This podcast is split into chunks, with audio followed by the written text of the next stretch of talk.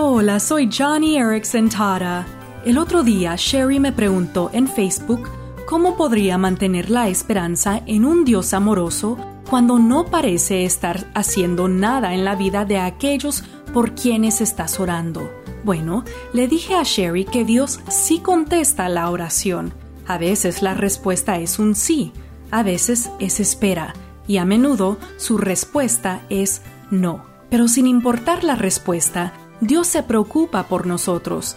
Seguro, nuestra inclinación natural es querer ver con nuestros propios ojos la evidencia de su obra, pero sus tratos son a menudo sutiles y lentos. Jesús dice en Juan capítulo 15, Si permaneces en mí y mis palabras permanecen en ti, pide lo que quieras y te será hecho.